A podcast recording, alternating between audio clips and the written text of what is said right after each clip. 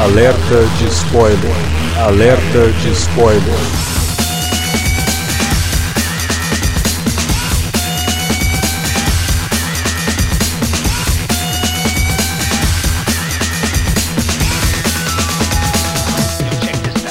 Olá, amigos! Eu sou o Alexandre, esse é o Alerta de Spoiler e no programa de hoje vamos comentar Assassinos da Lua das Flores, novo filme do Martin Scorsese. Para falar desse filme com a gente tá aqui Davi Garcia. Estamos aí na área, cara, para mais um filmaço do melhor diretor vivo da atualidade, né? Sim, Sem sombra de dúvida. em, em- em- em- atividade, né? Eu também poderia ter começado esse programa dizendo que a gente vai comentar Assassinos da Lua das Flores, também conhecido como o melhor filme de 2023 até aqui, mas eu acho que aí vai entregar demais, né, o que que é o alerta de spoiler. Bom, É, ele tá, ele, na verdade, ele tá correndo ainda o risco de ter uns dois concorrentes fortes aí, né? Mas eu acho que ele vai terminar o ano realmente nessa primeira posição. É, pelo menos nesse no grande cinema hollywoodiano, eu acho que sim. Provavelmente tem outros filmes que podem concorrer com ele, é, mas que são filmes menos conhecidos, menores e tudo mais, mas enfim, também tá aqui para falar do novo filme do Scorsese, Felipe Pereira. Mais um épico, né, do, do tio Scorsese. Eu diria até que é, é o filme do, do, do Scorsese recente que mais conversa com, com o cinema do Spielberg. Especialmente quando o Spielberg tenta fazer, às vezes, de um, de um John Ford, de um cinema mais classicão de Hollywood. Mas vamos lá, né, cara? Vamos ficar perdendo tempo não, vamos direto pro papo. É isso. Vamos falar do novo filme do Scorsese, então Assassinos da Lua das Flores, agora.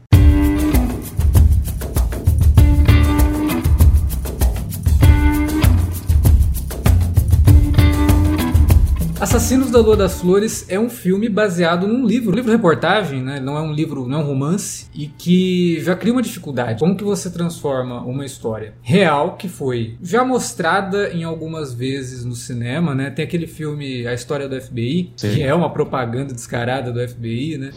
Do É, J. Edgar, é, que cita ali algumas coisas desse filme, mas de forma a colocar o ponto de vista do FBI de- da, da questão toda. E o, o Scorsese levar esse livro, né, que é escrito pelo David Graham, que é um livro-reportagem, transformar isso em um épico, como o Felipe começou aí, num filme que tem ali suspense, tem romance, tem drama, tem um quê de thriller, Western. western, e ao Mas tá mesmo pra caralho, cara. é, É multigênero, né? multigênero e que não deixa ele não cara o Scorsese ele consegue fazer um negócio nesse filme que eu achei brilhante assim porque ele realmente não perde o tom de ser baseado em algo em documentos históricos principalmente com a forma como ele começa e encerra o filme que ao mesmo tempo ele faz um comentário ali sobre a história ter acontecido e como essa história foi passada por outras para outras pessoas né do ponto de vista do branco, como ela foi passada por outras pessoas. Isso não deixa de ser também um aceno a essa origem de Assassinos da Lua das Flores num livro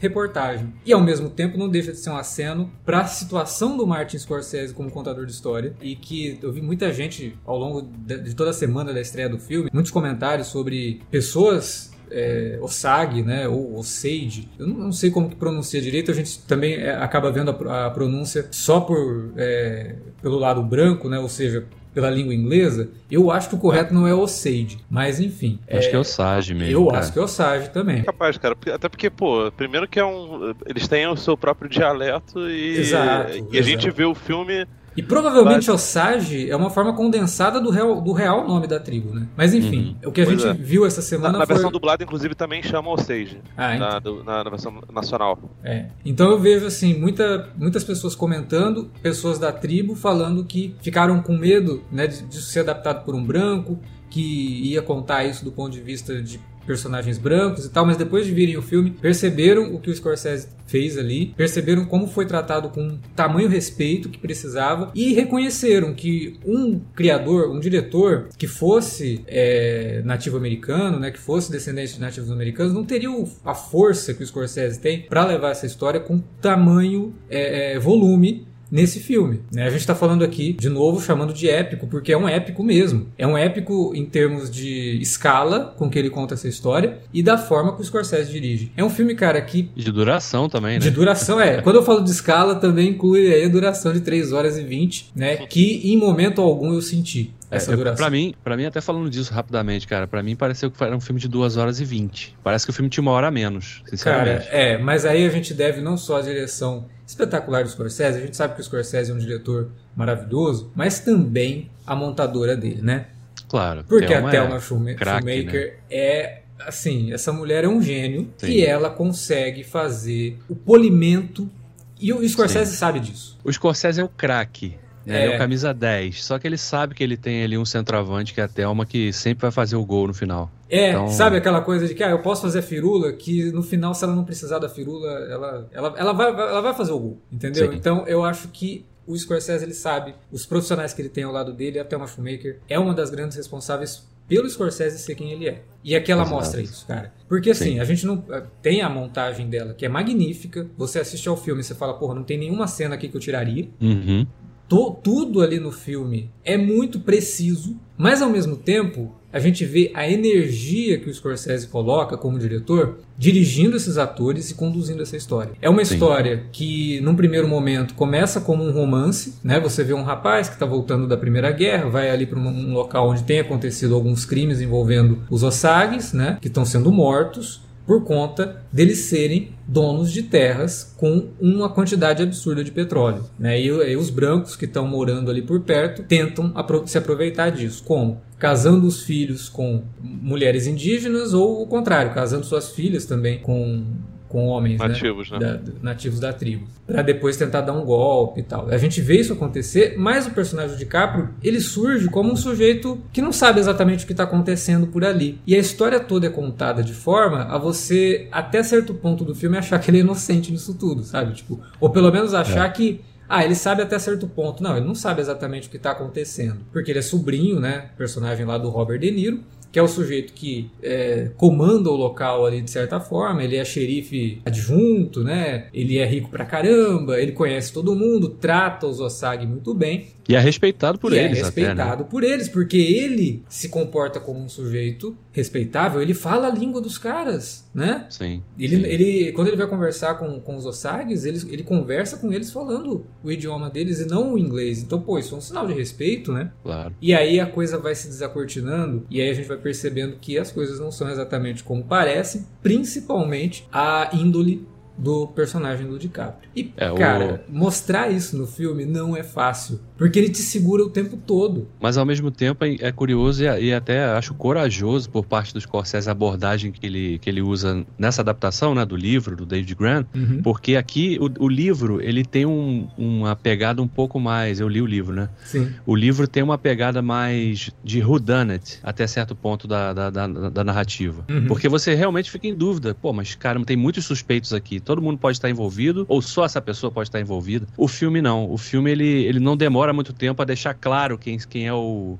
o, o grande responsável por trás daqueles crimes. Até É, porque eu acho que seria o- muito difícil por parte do Scorsese esconder muito tempo isso por conta do elenco que ele tinha em mão. Você não coloca o Robert De Sim. Niro ali, É. sabe, claro. pra ser só um sujeito acessório. É, claro. Entendeu? Então, assim, ele sabia que, porra, se eu ficar segurando Mas eu digo- isso pra revelar mas que eu é o digo- De Niro de, de fato, não vai Mas funcionar. eu digo o seguinte, é, é- é difícil e ao mesmo tempo é, fantástico o que ele faz, porque ao mesmo tempo que ele já revela com pouco tempo quem são as pessoas responsáveis por aquela onda de crimes, você não perde o interesse na história. Porque ele tá contando muita coisa, ele não tá contando só sobre. não tá falando só sobre os crimes em si. Ele tá É. falando sobre a relação que se, se estabelece de respeito, como a gente estava destacando antes, entre o homem branco e, o- o- e os nativo-americanos ali, representados pelos Osages, né? a relação que se estabelece entre a Molly e o, e o Ernest, né, o personagem do DiCaprio, de uma relação realmente fraternal que vai sendo construída. E você fica, assim, questionando como as pessoas podem trair as outras desse, nesse nível, É. depois de estabelecer uma confiança, de uma relação de confiança nesse, nesse nível, né? É, é Então- a análise que ele faz da nossa natureza gananciosa, né? Da nossa na- natureza, assim, de, cara, se eu tiver que passar por cima, eu vou passar mesmo. Porque eu adoro dinheiro, né? O personagem do Sim. Leonardo DiCaprio é apresentado falando isso, né? E a, a forma como o, o- o roteiro e a forma como o Scorsese vai montando isso, e as coisas que ele escolhe pra revelar a índole do, do, do Hale, né? O rei, o King Hale, né? Que é o personagem do De Niro. Cara, Uhum. é, é de uma... é- tem uma, uma coisa que ele fala na reação quando ele descobre alguma coisa sobre uma das irmãs da Molly que é assassinada, todas são, né? Que é a Anna, que é a, a mais A mais velha. mais velha e a que, que todo mundo ali pensa dela ser promíscua e tal. É, quando ficam sabendo que ela estava grávida, porque ela revela isso pra alguém, e aí o personagem do DiCaprio vai contar isso pro tio dele, né? Pro Robert De Niro, o De Niro, cara, isso é uma facada que ele dá no público, sabe? Porque você ainda tinha alguma esperança de que talvez ele não tivesse tão envolvido com o negócio. Ou uma dúvida, pelo Alguma menos. Digo nem dúvida, né? esperança. É, alguma dúvida de que ah, ele tá envolvido com alguma coisa, mas não, não tão a fundo, né? Aí ele Uhum. vira pro DiCaprio, que ele fala, ó, ela tava grávida. Aí ele vira e pergunta, ah, era do fulano, que é o irmão do DiCaprio? Aí ele, ah, não sei. Era meu? Aí você, oi? É Cara, pesado. como assim? Porque ele acabou de falar há poucas cenas que ele conhece aquelas meninas desde criança. Ah, Desde criança, cara. Pô, pelo amor de Deus, vocês, vocês são muito esperançosos nas pessoas, cara. Não, Eu- não, essa não, Felipe. Entenda. tava, não, porra, mas peraí. um filho da puta. Sim, mas não a esse ponto. Ah, cara. Porque não tinha em nenhum momento ali uma conexão daquilo, entendeu? Então a forma como ele revela isso é pra te pegar no contrapé e falar, Hã? Eu não tô Mas falando ele- que o é, porque- é, que- Eu não tô é por- Eu não tô diminuindo o- a, a gravidade do, do fato, não. Porque, tipo, porra, é ridículo. Tipo, ele, ele de fato, ele era. Eu acho que ele é mais velho do que os pais da, da, da, da Ana, Ah, provavelmente. provavelmente. Sim, sim. Sim, ou deve regular mais ou Até menos a porque ele idade. fala, ele fala que as, as pessoas da tribo Sag moram, mor- morrem novas, morrem jovens. Não chega a Não 60 tem a anos. expectativa. Sim, sim. É. 50 anos, na verdade. 50, ele fala. né? É. Ele fala não chega É. a 50, então. A, a Molly mesmo chega a, a- aos 50, mas, mas enfim, o que eu tô falando é que, primeiro, isso em cidade pequena é algo absolutamente comum, infelizmente. Até hoje, qualquer pessoa que ou mora ou tem parentes em cidade pequena e conversa minimamente com as pessoas sabe disso, é foda mesmo, não adianta. Sim, sim. É, você, você. Ainda mais ali no, no- no- na, na época do. Isso é pré-Segunda Guerra Mundial, né? Sim. Pós-Primeira Guerra. É, 1920, né? Pois É, é, Década de na 20 ali. década de 20, cara. 100 anos atrás, isso ainda isso era ainda mais, mais, mais bizarro. Até porque, enfim, a- o, o conceito de, de casamento com, com crianças era algo. Não, sim, a própria. É dito no filme que a própria personagem da Molly passa por isso. Mas ali é um caso de algo cultural deles e tal. No caso ali do De Niro, não, né? No Não, caso ele é filho da puta, Tá mas. Porque é, é tipo assim, cara, a partir daqui, nada mais me surpreende a respeito desse sujeito. E eu sei que ele realmente não tem limites. Porque você ainda esperava de ter alguma coisa ali. Mas não, a partir dali É, não tem partir, limites. a partir do momento que ele, que ele com, essa, com essa simples, né, entre aspas, simples fala É. dele ali, fica, fica muito claro o grau de sociopatia do personagem, né? Sim. Porque é um cara capaz de absolutamente tudo pra manipular a confiança daquele povo pra obter uma vantagem financeira, né? E de poder também, né? Porque ele, Cara, no local ali, ele era xerife, ele era conhecido como, né? Ele gostava de ser chamado como rei, né? Ele fala isso pro, pro sobrinho no Pô, ele, início fala, da história, ele, né? ele não só fala isso, como ele Como faz pede, o né? sobrinho pedir, chamar É. ele de, de rei. Os dois, inclusive, né? Tanto Sim, o, sim. o- o Ernest quanto o irmão dele, que já surge em cena chamando o personagem do William de rei. Então, quer dizer, o Sim. sujeito é asqueroso mesmo, né? De qualquer forma, é um tipo de, Cara, de comportamento com, O sujeito, De Niro, o Hale, ele é um personagem que ele é extremamente rico, entre outras coisas, porque ele consegue transitar por arquétipos diferentes. Porque na prática, ele é um burguês, um barão. Sim, É, sim. A gente compararia até, se fosse uma, uma realidade de interior do Brasil, como um coronel. É, ligado? exatamente. Não- não- exatamente. Não o coronel patente de, de exército, o coronel patente militar, é, o coronel de dono de terras do interior, especialmente é, ali no, no norte e nordeste, né? Agora Sim. tem aqui. A gente, a gente viu muita novela do Benedito Rui Barbosa, a gente entende. Pois é. Exatamente. então você, você olha para aquele ali como uma figura ali dos, dos livros do, do, do Jorge Amado ou um, É. um Bruno Mezenga do. não do Água Santa. O Bruno Mezenga do, do Rei do Gado, uma mistura de- daqueles ali. O político que é super amado, como o próprio o, o, o bem amado, né? Como o Odorico. E o sujeito que, que ele manda na, numa, num lugarejo que se apropria de, de coisas dos outros, cujo negócio, inclusive, não tem necessariamente a ver com o que faz a, a roda da economia girar ali, né? Porque a primeira coisa que o, que o Ernest faz quando chega na, na, na propriedade é conversar com o tio, e o tio fala que aquilo ali não é uma, uma fazenda é, é, mineradora, não, como é que é o nome? Extratora de petróleo. Não, Extratora. não tem, inclusive ele fala nem tem petróleo aqui. Né? A é. fazenda dele era de criação de gado, né? É. É. Então, assim, ele é, ele é cuidadoso o suficiente pra botar na, na, na aparência do negócio dele, da vida dele, da intimidade dele, um verniz absurdo. Porque, porra, ele, ele bota na cabeça das pessoas de que ele não é um barão do petróleo, ele não é um sujeito disso daí, então ele é um cara que pode, entre aspas, ser o, o- a figura neutra, né? A figura Sim. que. Ele faz tudo ser álibi pra ele. Pois é, ele, ele faz isso o tempo todo. Sim. Por quê? Porque ele quer posar como o sujeito central, todas as, as estradas vão na, na, na direção dele, mas também o cara que fica no, no equilíbrio. Eu não sou. Um, eu, eu sou rico, mas eu não tenho os, os mesmos negócios que vocês, então eu não sou competidor de vocês. Os Osage ou Sage não, não suspeitarem dele. Ao mesmo tempo, ele é um cara extremamente polido, extremamente político, um cara que se é, interessa pela cultura local só até a página 2, mas o suficiente para poder posar de bom moço e absolutamente ninguém desconfia dele. E isso dura, considerando que é um filme de 3 horas e meia, a, a nação Osage só larga ele no, sei lá, nos 20 minutos finais, provavelmente. É, vamos pôr meia hora final. Que é quando realmente É. a máscara cai, né? E aí não tem mais o então, que fazer. irmão, você, você passa 3 de 3 horas e meia com os caras do lado dele. Então, o, o sujeito realmente fez a própria cama de maneira inteligente e, e- e plena. E no final das contas, né, de acordo com as curvas dramáticas,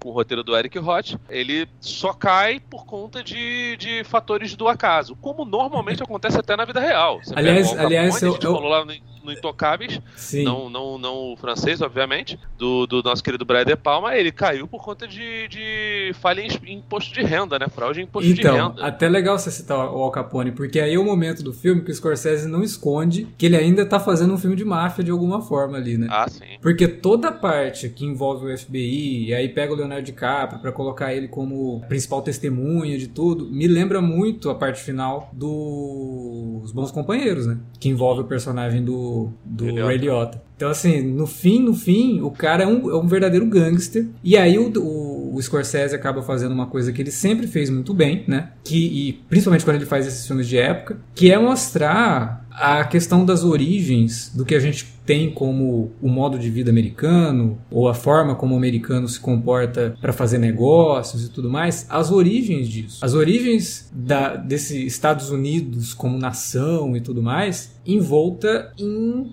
um mar de sangue, cara. Porque ele faz isso no Gangues de Nova York, ele faz isso aqui, né? É, e ele faz isso meio que com uma análise mesmo, sabe? Tipo de, cara, vocês que estão assistindo isso, vai estudar um pouquinho de história, vai saber de onde veio tudo isso antes de vocês saírem votando no primeiro cara que, que surge, sabe? É, batendo no peito, falando que quer fazer a América grande novamente. Mas o que, que fez a América grande que vocês estão tanto falando? Vamos estudar um pouquinho a história desse É, o- país. Né? E, e essa, e essa é uma história particularmente que ela foi praticamente apa- apagada, né, ao longo dos Sim. últimos Ali- 100 anos. Que o filme, inclusive, cita uma outra, né? Sim. Que é a- o massacre em Tulsa, que ganhou grande Uhum. repercussão por conta de Watchmen. Que, inclusive, Exato. hoje, no dia que a gente tá gravando esse programa, tá fazendo aniversário de estreia, né? A série do Watchmen. Se não me engano, são quatro ou cinco anos já. Passa rápido, hein? Passa muito rápido. Envolve isso, né? Eles citam aquele evento Uhum. que foi também apagado da história, que foi ganhar essa repercussão por causa da série, que agora esse outro evento, né, esse outro praticamente um massacre, que ganha agora novamente, né, ganha novamente porque- não, ganha de fato algum destaque por ter se tornado um filme do Scorsese, sabe? Isso é extremamente importante e mais do que isso, como eh, eu falei no começo do programa, como que o pessoal, né, que faz parte da tribo hoje dos sobreviventes, né, que ainda existem por lá, foram consultados pelo Scorsese na forma como, cara, como é que eu vou mostrar isso? Como é que eu vou mostrar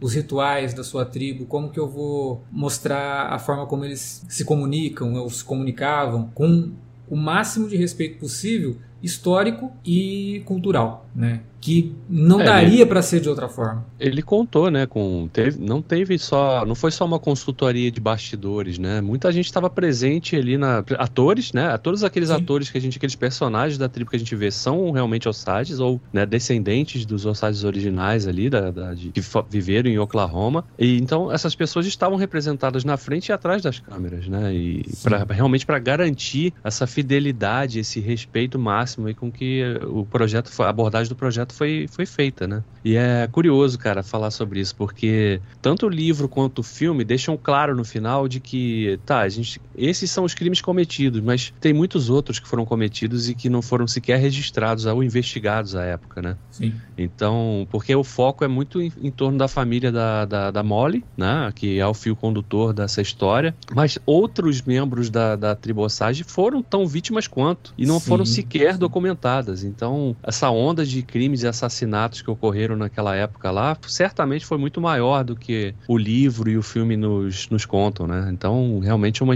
é um capítulo muito sombrio da história americana. Mais um, né? Que eles, curiosamente, né, preferem esquecer ou ignorar ao máximo, né? Mas Sim. que bom que tem gente com consciência suficiente pra pra realmente jogar luz nessas histórias e mostrar quão importante é você tratar isso pra que essas coisas não se repitam, né? Como a gente vai vendo aí ao longo dos anos, né? É, e não se repitam em outros contextos, porque no contexto nativo americano é até complicado dizer para se repetir, né? Porque foi feito um massacre desse povo, é, poucos sobraram, é, A conquista do Oeste foi feita com muito sangue, né? Exatamente. Então, que isso não se repita em outros contextos também, né? É importante a gente conhecer isso para evitar esse tipo de coisa. Agora, a gente falou do De Niro, a gente falou do DiCaprio, que são os, do- os dois musos do, do Scorsese, que estão Sim, incríveis. primeiro trabalho filme. deles três juntos, né? Exatamente, e que estão incríveis, mas isso daí é, Sim. velho, esperado, né? Você não vai assistir um filme Claro. do, do Scorsese que tem o De Niro ou o DiCaprio achando que um deles vai estar mal, né? Claro. Não tem como, né? Tu vai falar do cachorro ou não?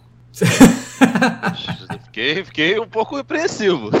O cachorro a é o concurso, pô. O cachorro é. Tá, tá em outro patamar. Agora, o grande destaque desse filme, e que é a, a alma do filme, né? Claro. É a Lily Gladstone. Ela E o que ela faz com a, com a Molly. Essa personagem, essa, porque assim, pô, ah, mas Scorsese não deu todo o, o ponto de vista dela, né? Não ficou só nela. É, o ponto de vista é o do Leonardo DiCaprio e, e do, do De Niro. Sim, porque o Scorsese não é nativo americano. Não cabe a ele tentar representar uma coisa da qual ele não entende. Só que ele sabe muito bem como colocar essa personagem no, no meio disso tudo e ela sabe muito bem como mostrar o quão é, é, perdida ela estava no meio disso tudo, entre dois mundos, sabe? E é esse é essa força da Lily Gladstone aqui e que eu acho que se ela não tivesse essa percepção e não conseguisse transmitir isso tão bem, poderia colocar muito dessa mensagem do Scorsese a perder, né? Mas Claro. ela tem uma qualidade como atriz que é incrível. É, Eu tava até vendo agora uma discussão do pessoal falando que ela não tem uma cena para Oscar.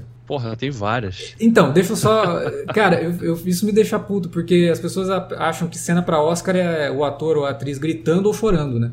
É, Tá chorando. exato. Cara, Ela tem a- uma cena, que eu- a hora que eu vi a cena, eu falei, cara, essa é a cena que tem que ir pro Oscar. Ah, Talvez vocês tenham outras, e isso só mostra o quanto ela é poderosa nesse filme, mas a cena em que ela tá jantando com o Ernest, começa a chover. E ele começa Sim. a falar umas coisas pra ela e ela fica, ai, ai, ai, ai, sabe? Pra mim, aquela é a cena de Oscar dela. Porque é a cena que mais representa como ela tá dividida, sabe? É. Ela tá dividida entre os costumes da tribo dela, que é deixar a janela aberta enquanto chove, e ficar parada sem fazer nada, só escutando a chuva, em respeito à natureza, é ao mesmo tempo que o cara tá falando um monte de coisa pra ela e ela tendo que, cara, para, né, fica só quieto. Pra mim a cena de Oscar dela é aquela. Mas por exemplo, ah, quer cena gritando? Tem também, né? Quando ele vai falar pra ela que uma das irmãs dela morreu e que ele não A precisa última dizer. irmã dela. É, a última irmã Essa morreu. cena, cara, te falar que essa cena aí me, me fez chorar um pouco, viu? O grito dela é um grito de frustração, indignação Exato. e de incapacidade de fazer alguma coisa. Porque aquele momento você percebe que não, cara, não tem Mataram a mais, família dela Mataram a toda, família né, dela e você fica torcendo pra, cara, se você não conhece a história, você fica assim, meu,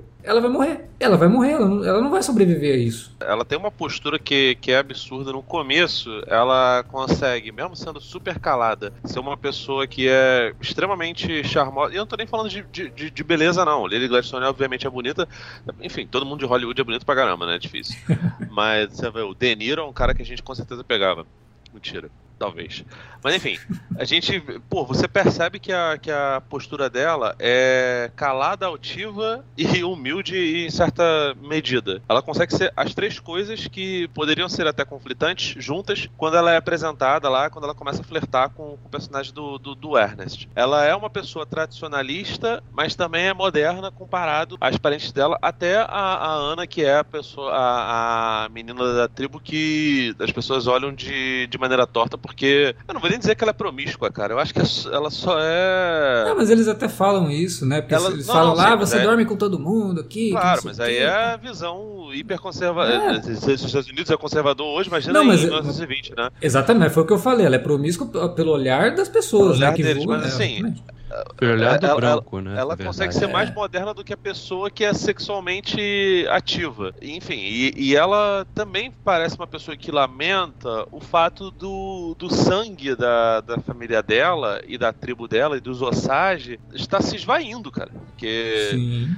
Porque é. o filme começa lá com a tribo toda juntando um monte de crianças, olha, eles agora vão estudar na escola, na escola dos brancos. Quer dizer, o filme já começa falando disso, ele já está falando de um massacre ali, que é um massacre cultural, de colocar Sim. um monte de criança para estudar numa escola católica. E, e mais que isso, né? Você pode até extrapolar um pouco e pensar que no sentido, quando o personagem do Deniro Rei fala, ah, os Osage não passam dos 50. Quanto isso se deve ao fato deles terem se distanciado das suas, da sua cultura, é. do seu modo de viver, né? Não, e aí, Porque, cara, esse deve, negócio... Obviamente pelo fato de que o, o, os Osage eles têm contato com, com gente branca que traz uma porção de doenças para cima Sim. deles. Pouco antes da mãe dela, da, dela morrer, você percebe ali também uma, uma melancolia da parte dela, uma tristeza absurda dela. E mais uma vez a, a Gladstone mandando bem pra cacete, né? Porque essa mulher é de fato um monstro. E no meio daquelas coisas todas, além da atuação absurda dela e da, da atriz que faz a, a mãe dela, ainda tem um monte de conversa paralela de gente branca lá falando, olhando para as crianças mestiças.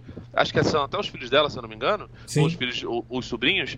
E aí fala assim: esse daqui passa por, por um branco tranquilo. Ah, é. esse aqui passa por um Osage tranquilo. Não, esse aqui é mestiço. Não dá nem pra, pra, pra, pra negar que é uma mistura dele. Então, tipo assim, é, ela é uma mulher que ela lida com dois mundos que são conflitantes, com dois universos que não deveriam se misturar, que se misturam. No fundo, ela, ela ama o Ernest, ela ama o personagem do, do, do DiCaprio, ao mesmo tempo ela tenta manter a sua, a, a, sua família unida, ela vê um a um caindo, e aí, cara, você não precisa nem olhar pelo ponto de vista familiar, você pode olhar pelo ponto de vista de um povo. Pô, você, você enxergar que o seu povo está sendo, tá sendo humilhado, está sendo trucidado, Sim. o tempo todo está sendo devastado. Pô, irmão, e ninguém é... fazendo nada, né? Inclusive esse negócio de que, do, do, do personagem do De Niro falar que ah, eles não passam dos 50 anos, eles são muito doentes. Cara, tendo em vista tudo que ele faz, tendo em vista o que é feito com ela, é até discutível isso. Porque até que ponto eles realmente estavam pegando doenças dos brancos ou até que ponto os médicos lá, mesmo com doenças pequenas, estavam dando um jeito de matar esses nativos. É, cara, Considerando é, ali... que o modo de tratamento que o, que o Ernest acaba dando para ela ali, sabendo é, ou não. E a partir é, do momento que o personagem do De Niro fica repetindo isso, de que, ó, não, é porque eles realmente eles são doentes, eles não chegam aos 50, é a mentira que é repetida várias vezes para se tornar uma verdade e todo mundo não contestar que existem pessoas que, ah, com 40 ah, eles e morrem mesmo, né? Eles morrem é, mesmo eles... na cidade aí. É. É. até essa camada, e aí que eu acho que é o roteiro extremamente inteligente, ele não precisa seguir esse caminho, mas ele te deixa com essa pulga atrás da orelha, porque você para pra pensar e fala, pô, os dois médicos estavam envenenando ela. Eles devem ter feito Sim. isso com muito mais outros. É, era uma cadeia, na verdade, era uma cadeia de, de proteção ali entre eles. É. Né? Os médicos envenenavam, o pessoal que fazia autópsia é, garantia o cenário em que seria impossível investigar depois, né? Porque eles, por exemplo, removem lá, destroem a cabeça da, da Ana, né? Impossibilitando qualquer investigação futura de relativa à bala, etc. Então havia uma cadeia ali de interesses de proteção, uma rede de proteção entre eles ali, silenciosa e nefasta, né? Absolutamente nefasta, né? No sentido, nas intenções de cada um deles de se aproximar dos Osages, das ações de, de cada um deles ali é, com, com, na relação de negócios que se estabelecia ali, porque o filme se debruça razoavelmente né, sobre a questão, mas o livro, por exemplo, ele, ele fala muito mais, explora muito mais isso que o absurdo que o governo americano americano instituiu. Os Osage eram muito ricos, tinham muito dinheiro por conta dos royalties do petróleo, só que não podiam usar Eles o não dinheiro tinham- da forma eles- que eles queriam. é, eles não tinham Não controle tinha do dinheiro. liberdade. Não tinha Porque o controle. governo americano estabeleceu curadores brancos, obviamente, para cuidar dos dinheiros. Então, para É, o filme mostra isso. Tem uma coisa que eu acho que o filme deveria se aprofundar um pouquinho no começo, era sobre isso. Porque ele mostra que eles tinham os curadores, mas ele só mostra, né? Aí eu senti falta um pouquinho de, de uma certa exposição, até por conta da, da educação do, do público mesmo, assim, que eu acho que não passa por, por muitas camadas para deduzir isso. Entendeu? Ele mostra, mas eu acho que ele poderia ter sido um pouquinho mais didático para o pessoal entender melhor. Mas, assim, dá para você entender perfeitamente o que acontece. É uma, é, uma, é uma, uma, uma cadeia sucessiva de absurdos, né? Porque esse povo foi movido três vezes até serem assentados em Oklahoma. Eles eram Sim, originalmente da sim. região da região oeste ali, eles eram do Kansas, É, isso acho. é citado ali, né? Eles falam as regiões que eles eram, Arkansas, Kansas e depois foram pra lá. E aí depois botar, vamos botar esse povo aqui nessa região onde ninguém vai querer, para onde ninguém vai querer imigrar, né, mudar, porque lá não tem nada, né? Um monte de uma área rochosa desértica e que não dá pra criar nada, produzir nada e tal. E aí quando descobriram que o pessoal tava sentado em cima de milhões e milhões de dólares ali, a coisa muda de figura, né? Então é é muito impactante essa relação realmente que se estabelece, porque o nível de exploração do homem branco sobre esse povo, ele se dá em todos os aspectos, em todos os níveis. Não tem nenhum momento ali que você fala, olha, essa relação. Talvez o único personagem branco que o filme nos apresenta que você realmente percebe que o cara tá. Ele, ele, ele não tem um interesse maior por trás do que se não realmente estabelecer uma relação com eles. É o personagem do Bill Smith, né? Que é aquele homem branco ali que se casa com uma das irmãs da Molly, que morre. Aí depois ele casa com a irmã também. Ele casa com a casa outra, com né? Sei lá, É, eu acho que aquele cara. Complicado. aquele Acho que na- não tem nem, ninguém legal, não, cara. É. Não, mas ele. Mas, mas- mas a gente te- tem uma cena dele em que ele questiona, né, os interesses do Ernest, né? É, Primeiro, né? quando, quando, quando tá no velório, ele pede pro cara sair da casa, né? Você é, meio que você não é bem-vindo aqui, porque ele já sacou qual era do cara. Sim. né? Mas, mas eu acho estranho também, porque a gente é apresentado a ele com a esposa dele já doente e ele não, não parece estar fazendo muita coisa pra ajudar ela também, entendeu? Por, Então, por ignorância, lá. talvez, né? Ah, Também, né? sei lá. Eu acho que o único cara assim que vai, pelo menos é um, é um cara que o interesse dele é só cumprir ordem, é o personagem do Jesse Plemons, cara, que é o, É, que é- o agente do que é o FBI, Tom White, é. que é o Tom É White. que, é que é uma outra grande diferença em relação do, do- em relação do filme com o livro, né? Porque o livro, originalmente, o livro se chama Assassinos da, da Lua das Flores, né? Os assassinatos dos Osage e o nascimento do FBI. Sim. Porque o livro ele se debruça em grande parte sobre narrando realmente o- toda a investigação que o David Graham fez, né, ao longo de quase uma década, né, que ele levou para para terminar esse livro, é, das investigações que ele fez ali sobre os crimes em si, sobre os testemunhos que ele conseguiu colher dos, dos descendentes ali, de- dos sobreviventes e tal. E uma outra parte do livro, que é menor, fala justamente sobre o nascimento do FBI, porque esse, os- a onda de assassinatos dos Osage foram, foi uma das coisas que motivou realmente a criação do, do FBI como a gente conhece hoje, né? E, e- e aí o, o livro ele fala um pouquinho mais sobre o pano de fundo, de onde vinha o Tom White,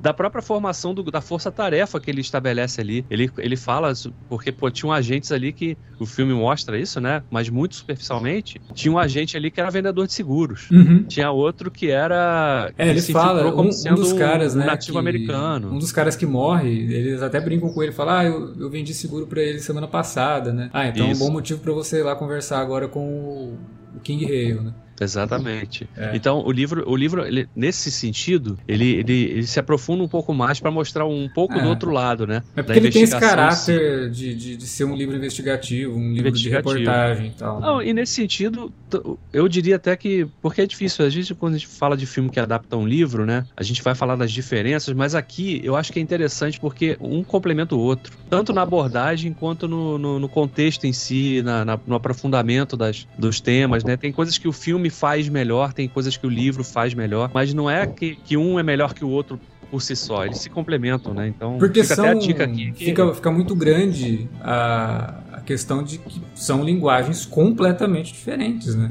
Sim, sim, Então, sim. Então não- até. É até melhor, é, é mais difícil, mas é até melhor você adaptar um livro que não é um romance, e sim um livro com caráter de jornalismo, porque aí você vai seguir por uma característica mais tradicional e tudo mais, e aí você consegue criar uma história linear com isso, né? E o livro acaba servindo como isso que você falou, como um complemento. Porque se você se interessar o suficiente pela história, você pega o livro e aí você vai ver ali documentos, você vai ver toda uma investigação mesmo. Né, uma Uhum. ficha de cada uma dessas pessoas. E o, cara, e o livro, embora tenha esse aspecto realmente investigativo, ele também consegue criar. É incrível. Porque geralmente esses tipos de livros assim, eles são realmente peças jornalísticas, né? Uhum. No final das contas. Mas esse ele, ele consegue construir uma narrativa, a forma de, de contar essa história, de narrar esses fatos de uma maneira que você fica ali com. com Cria-se um clima de suspense, sabe? De, É. de interesse no, no leitor, realmente, de, pô, mas peraí, quem tá por trás disso aqui? Porque tem tantos, como eu falei no início do programa, tem tantas peças aqui que poderiam estar envolvidas diretamente nesses crimes que você fica em dúvida realmente. Por que, que esse cara fez isso? Por que, que ele faria isso? Ou por que, que ele fez isso? né? Então, são complementos, cara, e eu realmente reforço, indico que se você gostou muito do filme, procure o livro também, porque você vai, vai se aprofundar ainda mais nessa história de, de uma forma que vai te dar nuances novas sobre alguns temas que o filme explora.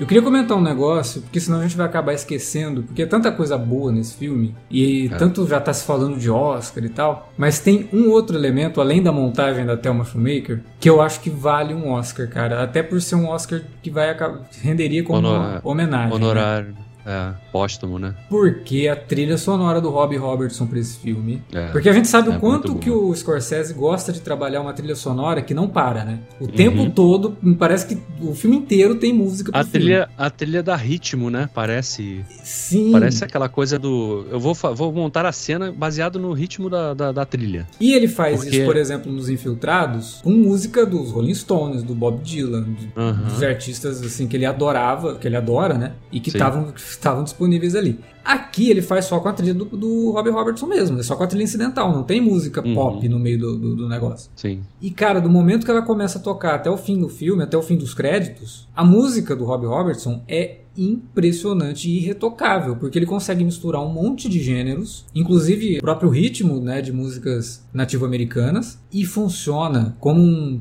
parece que que a música tá te contando a história, exatamente isso que você falou, assim, a montagem parece que é ali junto com a música e tal, e parece que a música tá narrando essa história também em alguns momentos. E dá sabe? energia, né? Nossa, cenas, né? muito, muito. É por isso que a gente não sente as 3 horas e 20 do filme. É, É a montagem e a música do Robbie Robertson, que não para. Eu acho que deve ter. Se o filme tem 3 horas e 20, tem, sei lá, 2 horas e 50 de música que ele compôs filme. que é A trilha, eu, não eu nem vi, cara, se a trilha foi lançada já, mas deve ser por aí mesmo. Deve ter umas duas horas e cacetadas de, de trilha. Porque não para, né, cara? É impressionante. Assim, É. A música parece que não acaba nunca. É tipo um pupurri. E nunca, cara, e nunca são, nunca são músicas invasivas, né? Que Exato, se destacam exato. mais do que a cena em si. Elas sempre são complementares, né? É muito E- boa, realmente. E a cara. Eu fotografia do Rodrigo ele... Prieto também tá maravilhosa. Sim. É, que remete muito a esse tom clássico do filme, né? Sim. Mas que também Ele traz... parece, ele parece um filme feito na década de 70, né? Tem mas uma com pegada uma. assim. Pois é, ele, pare... ele tem essa, essa cara de filme feito na década de 70, até na década de 60, mas ele tem uma, uma energia muito contemporânea. Sim.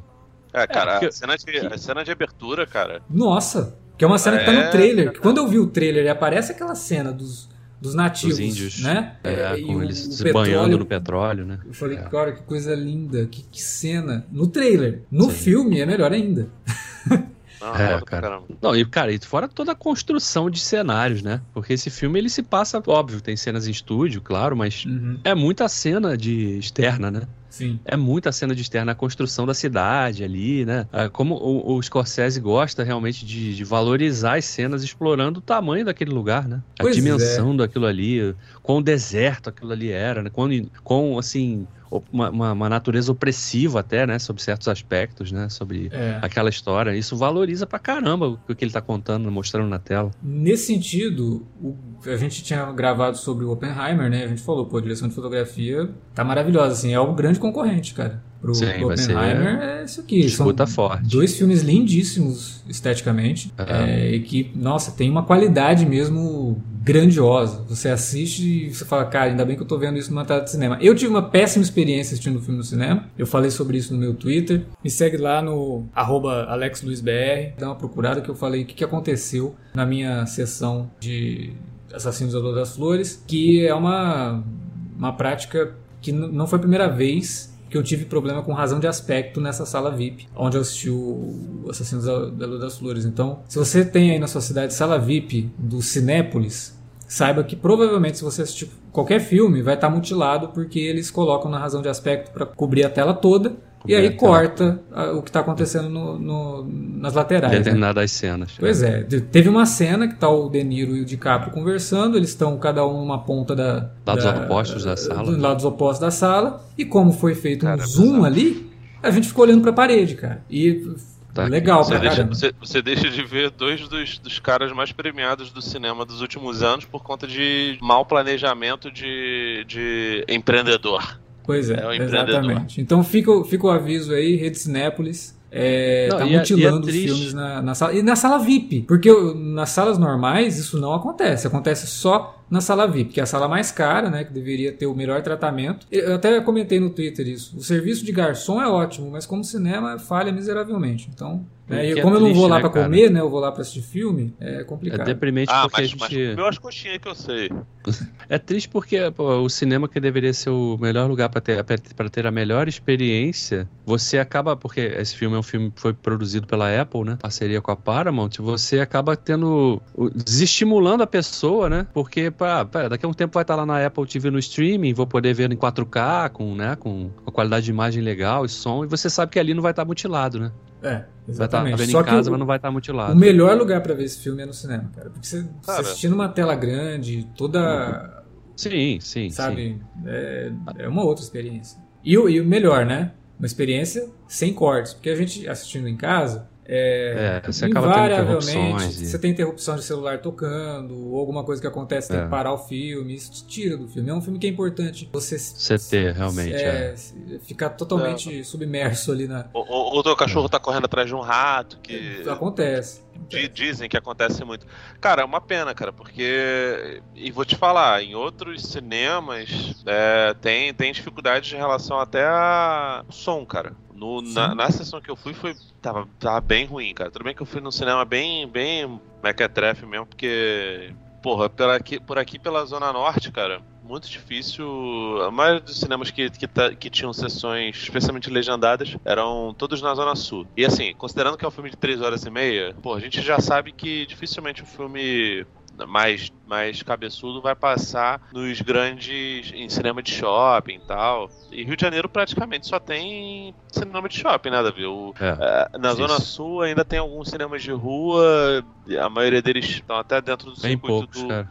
Bem poucos, viu? o Estação Net tá, tá, sempre tá quase acabando e, É. enfim, agora o, o, o Cavi lá no, no, no Estação Você viu. tá, tá você fazendo um viu- trabalho legal. Você viu o filme dublado, então? Vi, vi, vi o filme dublado. E co- como é que, até curiosidade, como é que eles fizeram com as cenas que, que os Osage estão falando na língua deles? Tem, tem legenda ou eles fizeram igual na versão? Tem Porque na, legenda, ver- porque na versão em inglês não tem legenda, cara. A gente não sabe o que eles estão falando. São, ah, enfim, perdão. Tem algumas cenas que tem, que tem legenda, que acredito que sejam as mesmas que tem na, na, na versão Ah, tá. Tá. em áudio original. É. Então, Porque- bem poucas assim, cara. Eu tô perguntando porque a cena que. O que é uma das cenas que eu mais gosto do filme, inclusive, logo no iníciozinho ali, depois que, o, que a Molly começa a se afeiçoar pelo personagem do DiCaprio e tal, né? Que, ele- que ela tá falando na língua dela ali, não sei o que, aí o DiCaprio vira pra trás e fala: Olha, eu não entendi nada que você falou, mas tenho certeza que você tá falando que.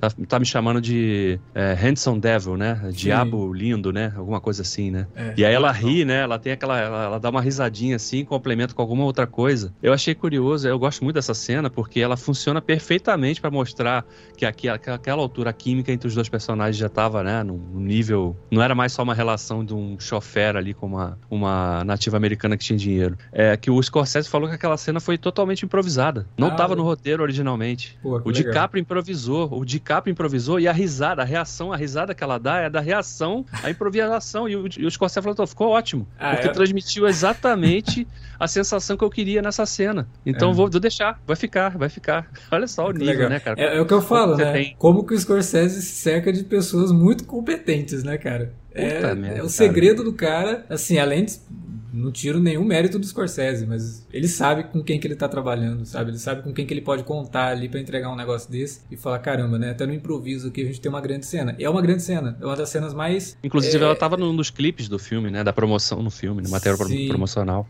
É um dos poucos respiros que o filme dá, né? De esperança para aqueles dois. Você ainda não conhece o personagem do DiCaprio. Sim.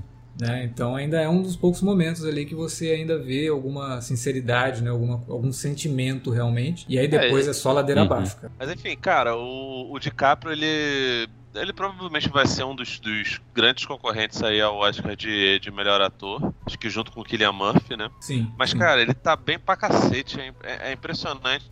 Eu nem. É difícil até de, de, de, você pensar em qual é a melhor participação do, do DiCaprio nos filmes do Scorsese. Você imagina nos, nos outros filmes, geral, né? Mas, cara. Né? É. Mas ele tá, tá, tá, muito bem, você fica muito na dúvida.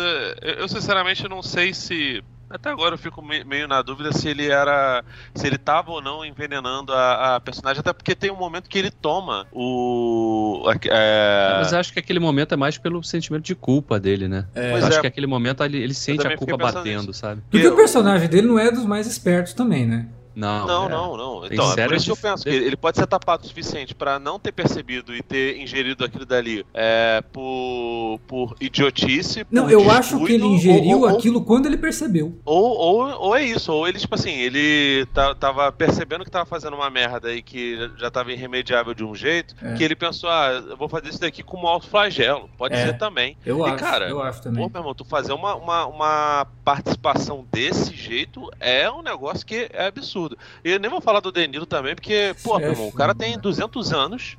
Tá bem pra caramba. Ele tá, tá, tá bem, assim, pra um senhor, né? Obviamente. Tá bem fisicamente, ele é exigido pra cacete. E, pô, meu irmão, ele tem vários momentos que. É, teve, teve um momento lá que ele Cara, puxou ele... o DiCaprio no, no, na, na festa que é, beirou ali o Marlon Brando reclamando com o Johnny Fontaine pra ele, pra ele agir que nem um homem, Ó, né? Você, citou, você citou o Marlon Brando aí, vou te falar que o DiCaprio em vários momentos me lembrou o Brando, cara.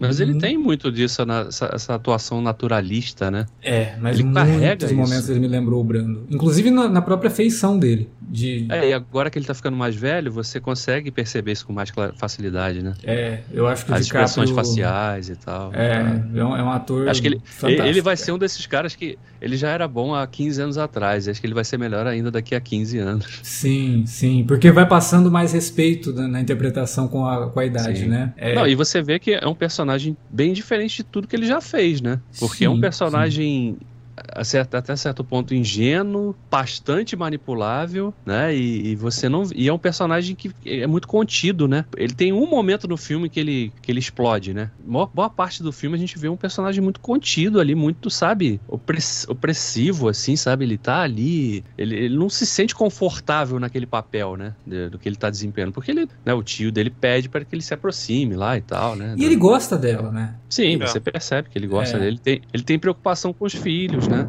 Pois é. Tem, pois é. pô, é. quando ele recebe a notícia da morte da, da filha ah. mais nova, porra. Normalmente em relações assim, mesmo que, que tenha uma questão de interesse que obviamente tem, você se afeiçoa. Se, se você é uma pessoa minimamente empática, você acaba se afeiçoando. E ele, no fundo, é um sujeito simples, né? Você vê que ele é diferente, por exemplo, do irmão dele. O irmão dele, o irmão dele, ele se, ele se propõe a ser solteiro e não importa. Até fiquei na dúvida se eles eram realmente irmãos ou se era uma forma de chamamento, sei lá, se eles eram. Não, eram irmãos mesmo. O irmão, o irmão dele beira a sociopatia, sabe? Sim. Em alguns momentos. Já é, ele. O irmão, dele, o, o, irmão dele é o capanga típico, sim, né? Do, sim. fazia Não, absolutamente é o... tudo e confiava 100% no que o chefe mandava, né? O, capitão, rei mandava. O capitão então. do mato, cara, assim. Só não tem é. componente racial, mas ele é.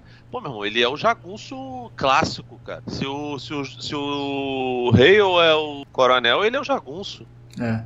É a mão e tem vários rei, no filme, né? Porque o, filme mostra vários desses tipos, né? Sim. São vários personagens assim e que são vão sendo eliminados a partir do momento que eles já cumpriram seu papel ali, né? Que são é completamente relação... manipulados, né? São Sim. todos manipulados pelo rei, assim, em momentos que às vezes o próprio público não percebe essa manipulação e vai perceber depois. Vai falar, caramba, né? O cara já tava pensando lá na frente, né? É bem Pô, bizarro, cara. Me mata uma dúvida aqui vocês, que eu, eu, vi uma pessoa falando isso, não lembro qual rede social, mas é, qual foi a reação de vocês quando vocês viram o Brandon Fraser em tela? Cara, eu sabia já que ele tava no filme, né? Então eu fiquei até esperando. Pô, e eu fiquei mais surpreso de ver o Jack White. É, o Jack White também tá no filme. Cara, a hora que ele aparece no final, como assim?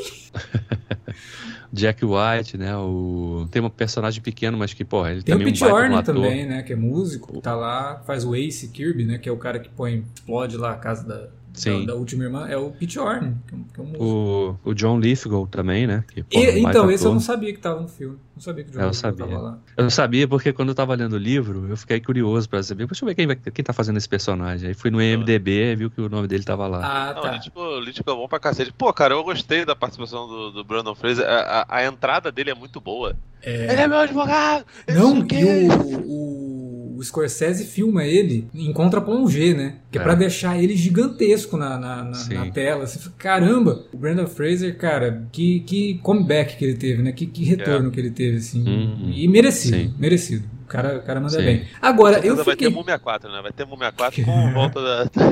eu fiquei, eu fiquei curioso. Tem uma cena que lá no fundo da cena tem um personagem que até minha esposa virou pra mim, "Ei, não é o. Eu falei, é, o ator que faz o Fog na série lá do Demolidor. Sim, ele mesmo. Sim, ele tá na série, tá, no- tá no filme. Mas ele só tá naquela Não cena. tem fala, ele não tem fala nenhuma. É, Não, não, ele tem mais. Ele tem mais. Mais cenas, só que ele tá normalmente é quase um figurante, cara. Exatamente. Eu falei, gente, é, deve tipo, pedido, cara. Falou assim, pô, deixa, deixa eu estar nesse filme, pelo amor de Deus. até isso, ter fala. filme, até nisso o filme concorre um pouco com o do Nolan, né? Que começa a aparecer Ah, um pra monte de caramba. gente assim que fala, caramba, o que que tá Não, só que- acontecendo só que aqui? o- É, rosto o- conhecido, o Nolan, né? ele, ele ainda era bonzinho o suficiente pra. Não, não, deixa eu dar Pra uma dar fala, né? aqui. O, o, É. o Scorsese, ele. Ah, cara, quer participar? Aparece aí. Tem os Guaravita pra você ali no fundo e a camisa. eu participei de Assassinos da Lua das Flores e acabou. Pô, pra Eu mim já, tava- já estaria eu de um fui. excelente tamanho. cara. Não, a gente, a gente outro dia gravou um podcast sobre o, sobre o Romero e tem um, eu lembro, acho que foi no Dawn of the Dead.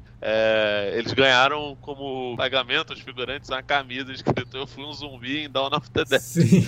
Devem ter distribuído isso, distribuído isso. Eu fui um homem branco no, no Assassinos da Lua das Flores. É, E aí a gente não pode deixar de comentar a participação do próprio Scorsese no filme, né? Que é o momento que Sim. eu falei É. que é. Duas participações, né? Porque tem um momento que é só a voz dele, né? Sim, sim. Mas ali, no final- quando ele tá contando, ele tá lendo né, o obituário da, da Molly, Uhum, e ele, em determinado ponto, começa a olhar pra câmera, cara. sim. Ele tá falando pra gente. Ele, como contador de história, tá, tá falando como que essa história foi contada só por brancos. Né? Como que essa história sofreu transformações pra se tornar um foco do surgimento do FBI, por exemplo.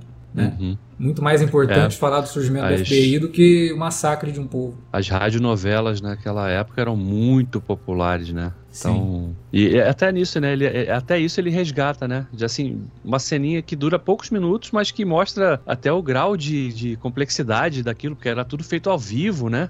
É, com, é, com, com orquestra, sonoros efeitos e sonoros, a narração realmente, né? É, Pô, eu acho a arte da novela, da novela de rádio um negócio brilhante. Mas a forma também como isso entra no filme, né? Sim, Porque é Sim. completamente inesperado. Você acha que Sim. ainda vai ter um pouco de filme ali com os personagens? E não, ele corta e, e e acabou. É isso aqui. A última E vez que você acabou. viu a personagem é essa. E agora. Mas é, Mas é uma continuação da.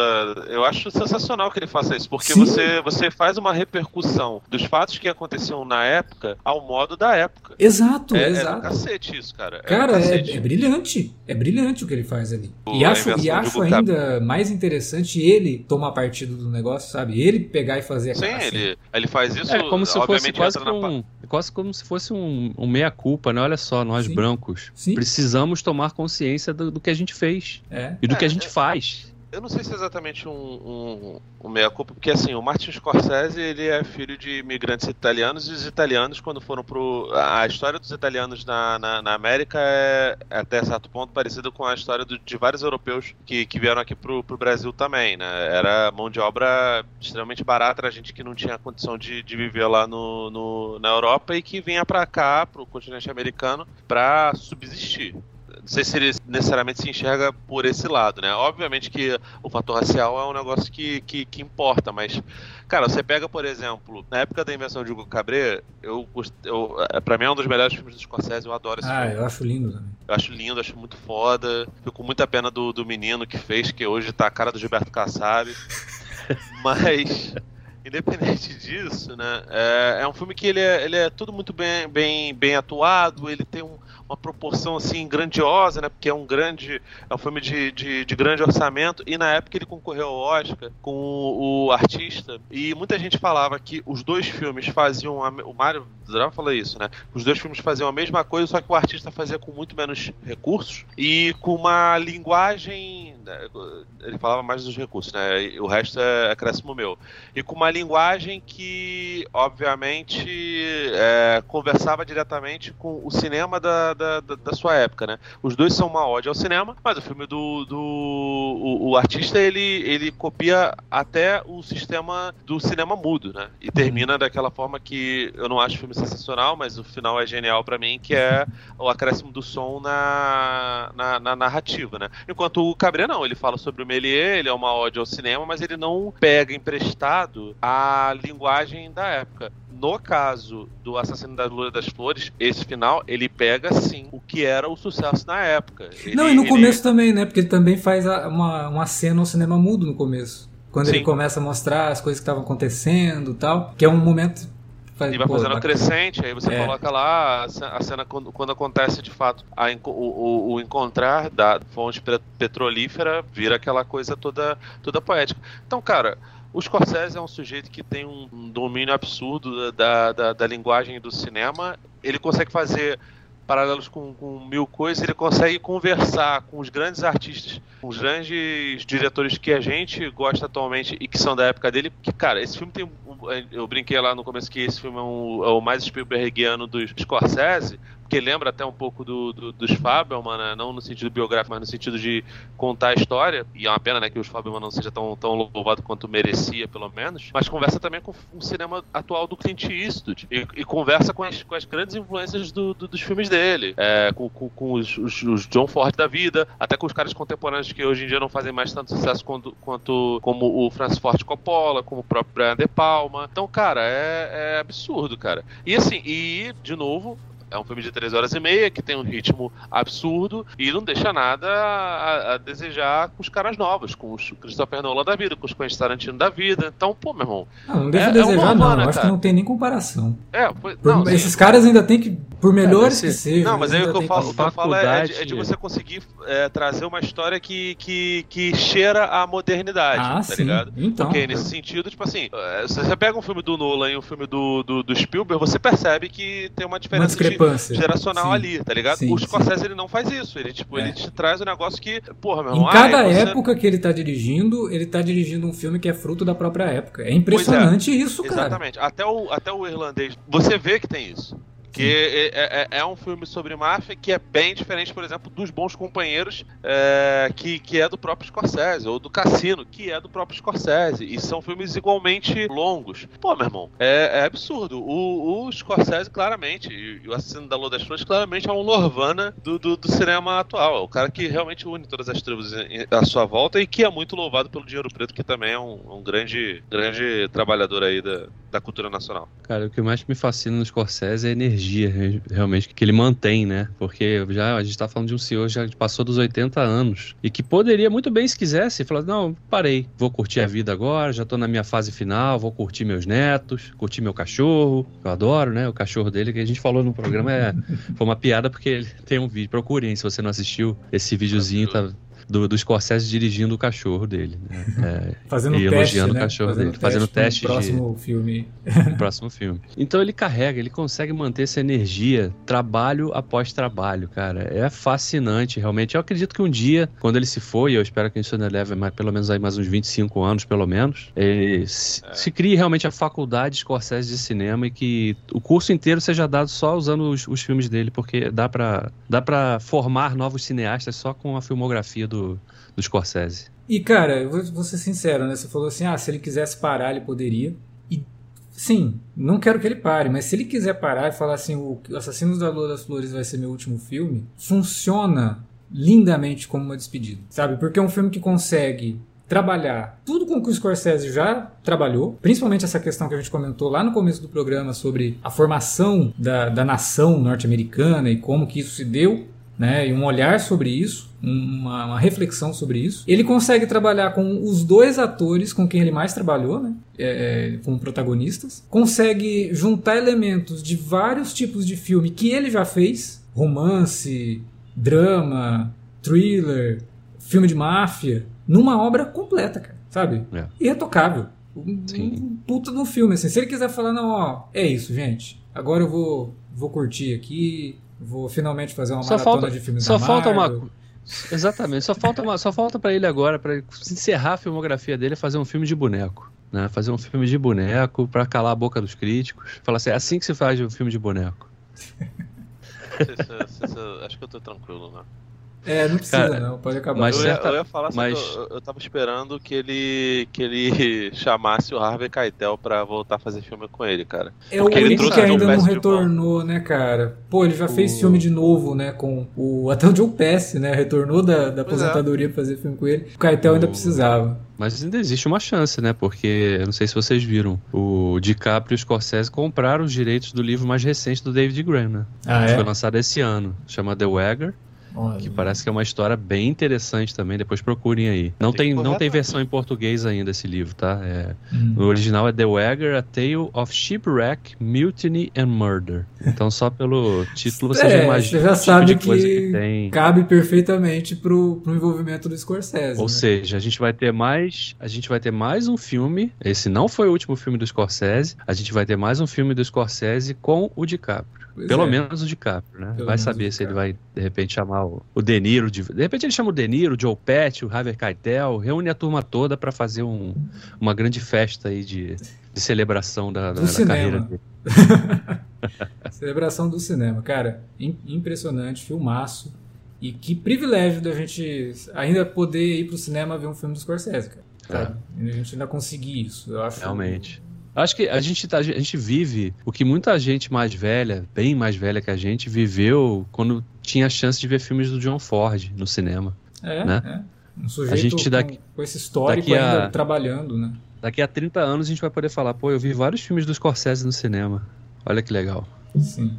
Tudo bem, Davi, é. que no seu caso você não precisa de nada mais para é, confirmar também, que você é velho, né? Eu também, porque eu também você vi usou filmes nesse... do John Ford no cinema também. Porque você usou nesse podcast a expressão chofer, que já entrega a idade de um jeito absurdo. Caraca, não, porque eu tô falando, é porque naquela época não se chamava de motorista, né? Era chofer. Uhum. Não era. Né? Não era. Chama o meu Uber aí, a mole lá. Chama meu Uber aí. Não. Meu chofer, pô.